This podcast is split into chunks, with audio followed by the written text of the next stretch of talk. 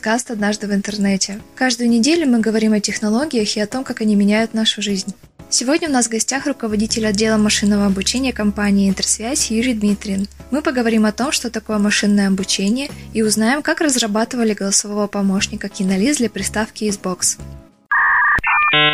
Меня зовут Дмитрин Юрий, я руководитель отдела машинного обучения.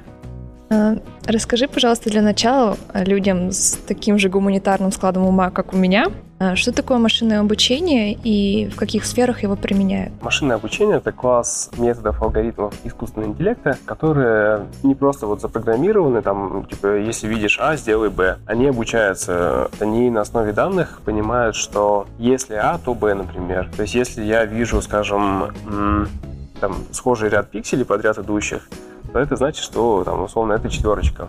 И алгоритм сам на основе данных обучается, и он понимает, что вот именно вот это расположение, это и есть та самая четверка. Это отдельный вот такой очень классный ряд алгоритмов, которые, ну, в которых, условно, скорми набор данных, скорми э, разметку, то есть, э, что на этой картинке изображено, и они очень классно э, умеют разделять все это и ну, давать в итоге ответ. Это очень сильно облегчает жизнь разработчиков. Ну, не только, в принципе, очень много применения машинного обучения. Вот, если про области машинного обучения поговорить, то тут очень огромный вот прям кластер задач, которые с помощью машинного обучения сейчас решаются. Есть отдельный раздел там биоинформатики, в котором машинное обучение сейчас применяют для нахождения каких-то лекарств. А в компьютерном зрении применяются, ну, очень большой, большая область, это компьютерное зрение. Там с помощью машинного обучения определяют, что на фотографии изображено, кто на фотографии изображен, возраст его, настроение, то есть прям очень много всего. Область NLP, то есть это область обработки естественного языка, там машинное обучение помогает генерировать текст, понимать, в чем суть текста, разделять его на темы.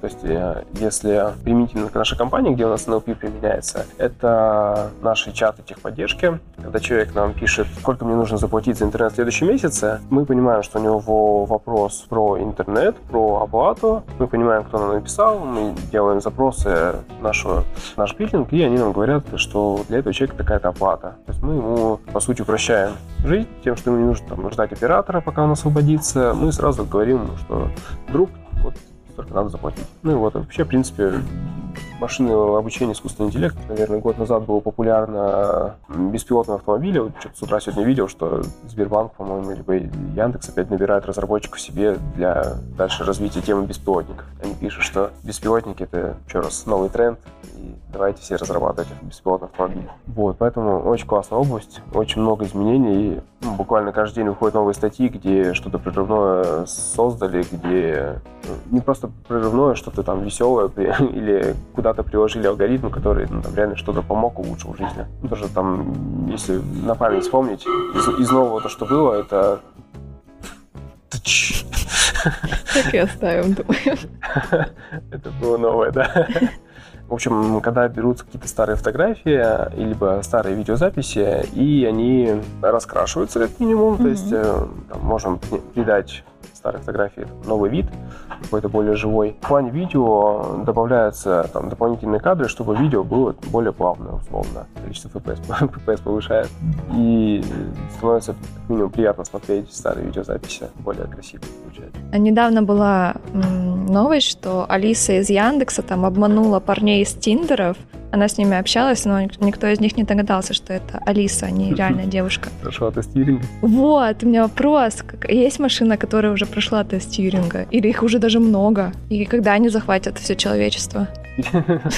Когда они захватят человечество, не знаю, навряд ли это произойдет, потому что когда мы пытаемся нащупать, что же такое искусственный интеллект, он всегда от нас ускользает. То есть, скажем, если раньше, ну, там, лет 20 назад искусственным интеллектом считалось вот там цифру рукописную распознать, сказать, что это четверка, то, то как только задача была решена, все сразу понимают, ну, это не искусственный интеллект, это простая задача, но легко решается. Еще через несколько лет распознавание лиц. Типа, о, если компьютер научится видеть, понимать, что это за человек перед ним, то это будет прям, вау, это действительно искусственный интеллект. Прошло несколько лет, компьютер очень классно научился распознавать лица, причем сейчас он даже может распознать лицо, если оно находится в маске, либо частично закрыто. И все-таки опять, ну, это не искусственный интеллект, это понятно, как решается. И вот это, оно всегда ускользает у нас, и как только мы решаем какую-то задачу, мы понимаем, как это работает, и это уже не так страшно, нет какой-то угрозы, опасности.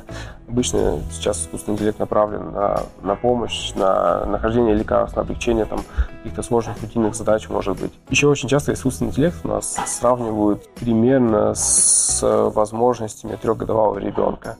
Вот, то есть то, что умеет трехгодовалый ребенок, примерно сейчас э, развитие искусственного интеллекта примерно на таком же уровне. То есть распознание образов, небольшая генерация речи какой-то, может быть, она не всегда связана, но тем не менее, ну, как-то так. Ну, я не думаю, что трехгодовалый ребенок большую опасность миру несет. Про тест Тьюринга, если возвращаться. А, на самом деле уже очень давно ходят статьи, что там придуманы какие-то алгоритмы, ну, то же самое, это из области NLP, которые могут с человеком общаться. Ну, вроде когда там достаточно такая понятная, естественная речь формируется, непонятно, что, короче, с этим дальше делать. Ну, типа, ну, там, пообщался с чуваком из Тиндера, которых там речь все об одном. Типа, искусственный интеллект похихикал и сказал, что ок. Человек не особо умный, видимо, просто был. И, ну, короче, ничего важного там. А вот рядом с машинным обучением еще часто звучит слово нейросеть. Нейронные сети – один из подвидов алгоритмов машинного обучения, а, которые пытаются смоделировать работу головного мозга. То есть это искусственные нейронные сети. Mm-hmm. Если еще больше углубляться, то нейронных сетей есть еще разновидность.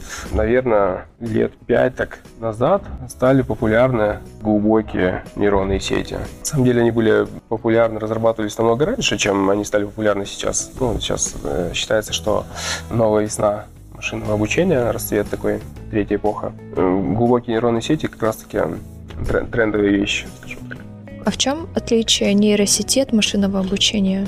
Нейросеть один из видов этих самых алгоритмов машинного обучения. То есть, если рассматривать у нас там есть искусственный интеллект, это вот, в принципе, там наука, которая а, разные подходы, вот, типа, про умные машины, там, что-то изучает. У этого подхода есть группа алгоритмов, то есть меньше подмножество, это вот машинное обучение. Там конкретно математические методы разные, типа, там, э, линейная регрессия, там, случайный лес, ну, короче, много разных алгоритмов. Что надо сделать, чтобы обучить алгоритм предсказывать что-то? У этой области машинного обучения есть еще одна подобласть, это нейронные сети. По сути, это где-то в 60-х годах один из ученых, не помню точно фамилию, создал модель, похожую на то, как у нас работает нейрон. То есть математическая модель а нейрона головного мозга. Вот, в надежде на то, что вот с помощью этого этой модели математической можно как бы воспроизвести работу головного мозга. Описал эту модельку, как ее обучать, и дальше вот начался как бы путь развития этих алгоритмов, которые моделируют как бы работу мозга. Вот. И потом вот сейчас есть нейронные сети, и потом еще отдельный подвид появляется, это, ну, выделяют обычно глубокие нейронные сети, то есть это еще более сложные сцепления вот этих маленьких нейрончиков, которые определенным образом построены, которые там умеют запоминать, например, разные вещи, то есть э, делать предсказания на основе того, что они видели раньше. То есть, там, рекуррентные нейронные сети, скажем. Ну и вот это, то есть такая большая вложенность получается, и более сложно, сложно, сложно. Смотри, в нашей ТВ-приставке Xbox существует а, вот этот помощник Кинолис, прыгающий лисенок, то есть он и есть нейросеть. На самом деле в Кинолисе очень много разных алгоритмов машинного обучения применяется. Наверное, можно их рассмотреть отдельно. Самый первый основной такой важный элемент — это поиск в. При разработке Кинолиса самая основная часть — это поиск. И мы очень много времени потратили на то, чтобы проработать эту часть, сделать ее самой интересной, не просто искать по словам, когда человек говорит название фильма, а сделать немного поинтереснее, чтобы поиск понял, э, что человек хочет посмотреть, помочь ему ну, найти по описанию условно фильм. Поэтому мы разрабатывали кинолиса на основе множества параметров, и самый важный из них — это отзывы реальных людей о фильме. То есть не так важно, что маркетологи написали в описании фильма, важнее, интереснее, что люди сказали об этом фильме. Поэтому мы собирали очень много разных, с очень многих источников а, описания, комментария, и достаточно интересно получили, получились результаты. Вот, то есть если там, для примера, попросить включить какой-нибудь трэш про зомби, мой любимый запрос, то там на первых строчках будет операция «Мертвый снег». Как-то так. То есть благодаря этому э, кинолист может найти по немного глупым описаниям тот самый нужный фильм. Вот как, например, «Волк с Уолл-стрит», там мужик отвечал на э, телефонные звонки и стал богатым. Да, да, все верно. Классно, обожаю. Вот. То есть там ну, часто люди забывают название фильма, и мы так этот, у нас в коридоре стоит телевизор и с приставкой. Замечаешь, иногда люди с помощью кинолиста вспоминают, как фильм назывался. То есть они такие, так, там было что-то вот, что-то такое, такое, такое, и такие, опа, нифига нашел. Это очень прикольно на самом деле. Это стало катализатором того, что решили сделать вот такого помощника в приставке Xbox. Или как пришли к пониманию того, что он нужен? Изначально, когда запустилась э, продажа приставки, э, один из директоров компании обратился к нам с задачей создать голосового ассистента, с которым будет приятно общаться, который будет вовлекать приставку. Вот. А немного поработав с продуктом, мы поняли, что не так интересен, наверное, помощник ради помощника, ну, просто чтобы был.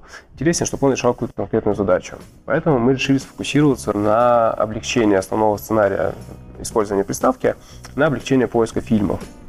Потому что, ну, очень частым очень частая проблема, когда собирается там группа друзей, и они сидят перед телевизором там в течение получаса, часа пытаются выбрать фильм какой-то Да, посмотреть. пока еда стынет, они выбирают, какой, да, же, это, вот, какой же видосик включить или какой фильм посмотреть. Буквально, наверное, неделю назад сидел с друзьями, воевал просто какой фильм выбрать. Потом такой, есть же, есть же приложение, есть же приложение. Вот, дошли, закинули пару запросов. Там, кто-то, кто-то, у кого-то предпочтение в жанре есть, кто-то предпочтение, там, не знаю, страна, очень часто люди ищут э, конкретно русские фильмы, там, комедии какие-нибудь. Если топ наших запросов посмотреть, то на первом месте будет как раз фильмы из России. У нас очень патриотичная пользователь. А в чем сложности разработки такого помощника? Основная сложность заключалась в отсутствии данных. То есть, с одной стороны, данных в интернете очень много, с другой стороны, эти данные нужно собрать. Собрать, подготовить. Ну, к тому же здесь нету а, какой-то разметки, а, поэтому нам приходилось самостоятельно делать оценки а, релевантности. То есть, когда мы формируем определенный список запросов и потом просим наших пользователей, наших разметчиков оценить, какой фильм вообще на самом деле должен на первом месте находиться. Вот, это, наверное, было одно из таких значимых сложностей, потому что в процессе работы мы очень много раз перестраивали алгоритм, в результате чего э, ранжирование фильмов постоянно менялось. То есть у нас условно на запрос Шрек там на определенной итерации можно было получить какого-то турецкого Шрека, если не ошибаюсь, там что-то такое. Нет, это было про Звездные войны. Вот. То есть если ты э, ищешь Звездные войны, то на первом месте там турецкие Звездные войны и это, наверное, не то, что... Они люди... существуют. Они существуют, да. Но, наверное, это не то, что люди хотели бы увидеть. Вот. Поэтому очень тяжелая работа была на как раз таки разметчиках, которые говорили, что нет, ребят, на самом деле на первом месте должен быть а, там классические «Звездные войны», не турецкие. После этого у нас уже появлялась, появлялась какая-то оценка поиска, то есть это классические метрики MAP и NDCG, по которым мы подгоняли алгоритмы, чтобы он находил именно то, что люди хотят. Изначально над проектом работало около 4-5 человек. Но это было не full time, то есть что мы там не сидели все вместе коллективно, а люди присоединялись, помогали, делали какую-то часть своей работы ну, и уходили из проекта. Вот. Изначально у нас в команде был мобильный разработчик, который строил, по сути, обертку, то, как это выглядит, представление. Это дизайнер, а, который формировал а, образ самого кинолиса, как он должен выглядеть, а, как приложение должно выглядеть. Причем там было несколько дизайнеров, которые помогали нам. Я как разработчик э, самого алгоритма поиска привносил разные технологические решения туда, разрабатывал их. А, ну, идейные вдохновители наши, это, это непосредственно руководитель и директор компании, один из директоров компании. А вообще сколько времени ушло на все, все, все? Ну, изначально набросать на коленке было несложно. То есть там, словно за неделю бессонных ночей первая версия чего-то, что, что уже работало, что-то выдавало, она была готова. И потом началась такая кропотливая работа про то, как это сделать правильно, как это сделать красиво, как это сделать, ну, чтобы поиск был релевантный, подходящий под запросы. Вот, на все это ушло, наверное, порядка полугода-года разработки. Вот, то есть Кинолиз до сих пор, в принципе, поддерживается, обновляется, то есть это постоянное обновление базы, базы фильмов, плюс дополнение его новыми возможностями. Из последних возможностей, наверное, это появление костеров фильмов. Очень частая проблема, когда человек пишет, а, ищет, скажем, веселый американский фильм, скажем, что-то такое. Нельзя просто так выдать ему набор там из 500 фильмов и, мол, посмотри, и там разберешься. Это, наверное, было бы очень жестоко так делать. Поэтому мы сделали автоматические костера из фильмов. Примерно как это работает. Мы берем э, векторное представление фильма на основе его описания, на основе комментариев пользователей, а, и где-то в многомерном пространстве у нас есть вектор фильма. Вот, далее мы кластеризуем с помощью алгоритма машинного обучения все эти фильмы, и они выдают нам такой кластер похожих фильмов. Скажем, второй мой любимый запрос, за который часто шутки поступают, а, фильмы про рабство. Я не знаю, это можно говорить, нет? Но если искать фильмы про рабство в Кинолисе, он очень интересно делает э, подборки фильмов. Скажем, там образуется кластер рабства э, в Египте. То есть там как упоминали а, египтян, а, рабство в Риме, то есть там можно видеть фильмы про Спартака, а, рабство с, в Америке классическое, наверное, с темнокожими. А, и, по сути, ты можешь уже ну, не просто смотреть в разрезе всего запроса, а более конкретные вещи найти, подходящие под себя. Отдельная задача, наверное, стояла как-то правильно и интересно обозвать этот кластер, потому что он формируется автоматически и нет готового названия. Там мы применяли тематическое моделирование для ну, алгоритм тематического моделирования – для того, чтобы выделить как бы вот под тему и выделить ключевые слова, которые важны для этой темы. Так, для кластера со Спартаком там у нас там Спартак, Рим, ну и так далее, что примерно ключевые слова, которые должны описать этот кластер. Там достаточно интересный запрос получается. Если про супергероев искать, там тоже отдельно разбивается фильмы Marvel, фильмы DC, mm-hmm. там где-то отдельно выделяется кластер с Бэтменом, где там тоже он вне DC. Он, он, он там отдельная группа фильмов, которые с этот особняком стоят отдельно. А там порядка 10, по-моему, 15 фильмов. Достаточно внушительно. А, то есть кинолиз, он умеет запоминать мои предпочтения, в следующий раз выдавать мне фильмы определенного жанра. Да, это именно так. Когда ты ищешь определенные фильмы, мы запоминаем, что ты смотрела, как наш пользователь. А далее, скажем, если ты любишь мелодрамы определенные, мы понимаем, что окей, вот, вот эти фильмы тебе нравятся.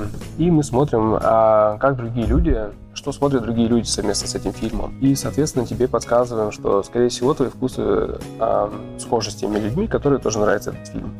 И подсказываем тебе, соответственно, подходящие фильмы. Это раздел на главном экране нашего приложения, то есть самая верхняя строчка — рекомендация. Ко мне приехали жить друзья, и через некоторое время я заметил, что все мои рекомендации забиты аниме-фильмами.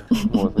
После этого пришлось очень долго перестраивать алгоритм, чтобы он запомнил, что все-таки я владелец, вот эти фильмы мне нравятся, эти, это надо подсказывать. Вот, и, кстати, из этого следует другая проблема, с которой мы столкнулись тем, что телевизор обычно не персонализированное устройство, это не мобильный телефон, и им пользуется вся семья. И могут получиться такие интересные коллизии, когда а, ну, ребенок там смотрит с утра мультфильмы, а вечером родители смотрят какие-то другие там фильмы, боевики, может быть, ужастики и так далее. И утром ребенку могут порекомендовать как раз-таки вот фильмы ужасов.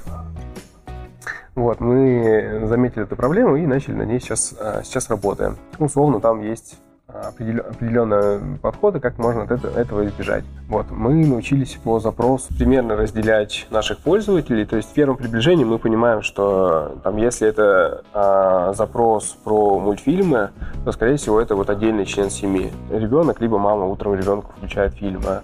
А если начинаются боевики, то это вот рекомендации второго, второй человек там живет, и это, эти рекомендации нужно включать в другое время есть, условно, если там до 4 часов вечера примерно мы включаем, рекомендуем какие-то мультики, в вечернее время мы рекомендуем там уже боевики, ужасы и так далее. То есть там зонирование по времени.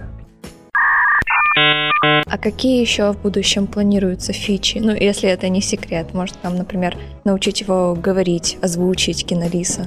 На самом деле он уже умеет говорить, если не заметили, да. А когда ты задаешь э, какой-то запрос, скажем, хочу новинки американские, внизу кинолист, он по умолчанию э, озвучивания отключено, у нас снова можно включить. Внизу появляется кинолист, и там есть фраза в духе, может быть, вам интересны фильмы определенного жанра, я, я знаю, или там, я знаю классные фильмы с таким-то актером. И он как бы вовлекает тебя в поиск, потому что кинолист построен таким образом, что можно не просто там сказать российские фильмы популярные, а можно уточнить свой запрос. То есть в процессе поиска ты как бы углубляешься, ты говоришь, что мне интересен какой-то конкретный актер, и вот происходит фильтрация. То есть мы отфильтровываем российские фильмы, популярные, и по какому-то актеру, скажем, по Даниле Козловскому, к примеру. И ну, ты как бы такой, ну, начинается общение определенное с, своим персональным помощником, кинолицем. Вот, и он всячески тебя подначивает, чтобы ты еще более детализировал свой запрос, чтобы найти подходящий фильм. А его кто-то озвучил или это тоже Нет, не, там автоматические алгоритмы, это угу. то, что зашито в приставку Google SpeechKit, по-моему, если не ошибаюсь. Вот. Отдельно смотрели, а, как работает Алиса, насколько это страшно звучит вообще. Но пока что пришли к тому, что, в принципе, классический а, движок Гугла достаточно подходит под наши задачи. А у тебя есть какая-то интересная статистика, а, сколько человек пользуется приставкой, какие запросы самые популярные? Да, вот вчера посмотрел статистику. Там достаточно интересно видно, как у нас коронавирус развивался по, по графику. Видно, что там пиковое примерно в апреле время у нас был топ там, наверное, процентов 70-80 людей, э, пользователей нашей приставки, переключились на кинолист, начали смотреть активно фильмы. Потом летом пошел такой классический спад, люди начали все-таки выбираться маленько куда-то из дома на озера. И сейчас, к сожалению, к сожалению или к счастью, э, идет опять рост просмотра фильмов. Наверное, около 60% пользователей э, Xbox смотрят фильмы в кинолите. А второй вопрос — это Какие самые популярные запросы? Ну, наверное, как я раньше говорил, это российские фильмы. Наши пользователи очень патриотичны, они смотрят э, русское кино. Из интересного из жанров, наверное, самый, самый популярный это боевики и комедии, ну, тоже такое классическое. Ну и новинки самое интересное. То есть люди, которые киноманы, им важно ну, чуть-чуть что-то новенькое, потому что все старое они уже пересмотрели еще не по разу. А встречал какой-то самый дурацкий вообще запрос? Ну, ты же их просматривал, ты их видел? Запомнился какой-то прям, ну, вообще дурацкий? Или там, какой-то очень смешной? Там обычно там запикано, запикано. Слушай, даже, даже сейчас не вспомню. Там очень много веселых запросов, когда мы первый, первый раз запустили в тест э, приставку на сотрудниках. Собрали там порядка тысячи, двух тысяч разных веселых запросов которые потом размечали, какие же фильмы все-таки должны на эти запросы выходить. Не знаю, там из интересного, наверное, было что-то в духе а, напился в одном городе, проснулся в другом городе. В бане с друзьями. Ну, то есть люди очень интересно описывают фильм, который они забыли. Это действительно прикольно наблюдать. И я там лишний раз себя тоже в голове прокручиваю, какой же все-таки фильм был. Mm. Кстати, из, э, в тему статистики. Из интересного, у нас э, среднее время поиска фильма, то есть за от момента входа в приложение до момента, когда человек начал уже просмотр, составляет примерно 3 минуты 48 секунд. То есть обычно вот этого времени не хватает, чтобы определиться с фильмом с помощью нашего приложения. Ты бы купил Xbox? У меня стоит. А ты бы купил? У меня стоит этого достаточно.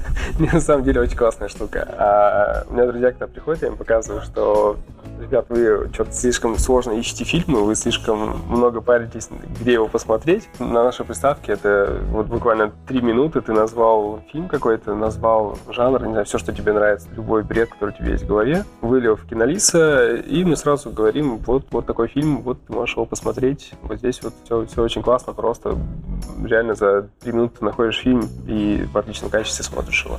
Поэтому друзья, все, кто ко мне заходят, там периодически они такие, вау, прикольная штука, где взять? Вот я такой, а-а-а, ограниченное количество приставок. Но это еще было год назад, да, у нас э, приставок было такое большое количество, поэтому спрос есть, я рекомендую покупать. Очень классная штука. Сегодня на этом все. Надеюсь, вам понравился наш подкаст. А, спасибо, Юра, что пришел к нам. Спасибо. Подписывайтесь на нас в социальных сетях. Также наш подкаст можно послушать на всех цифровых платформах. До следующего выпуска.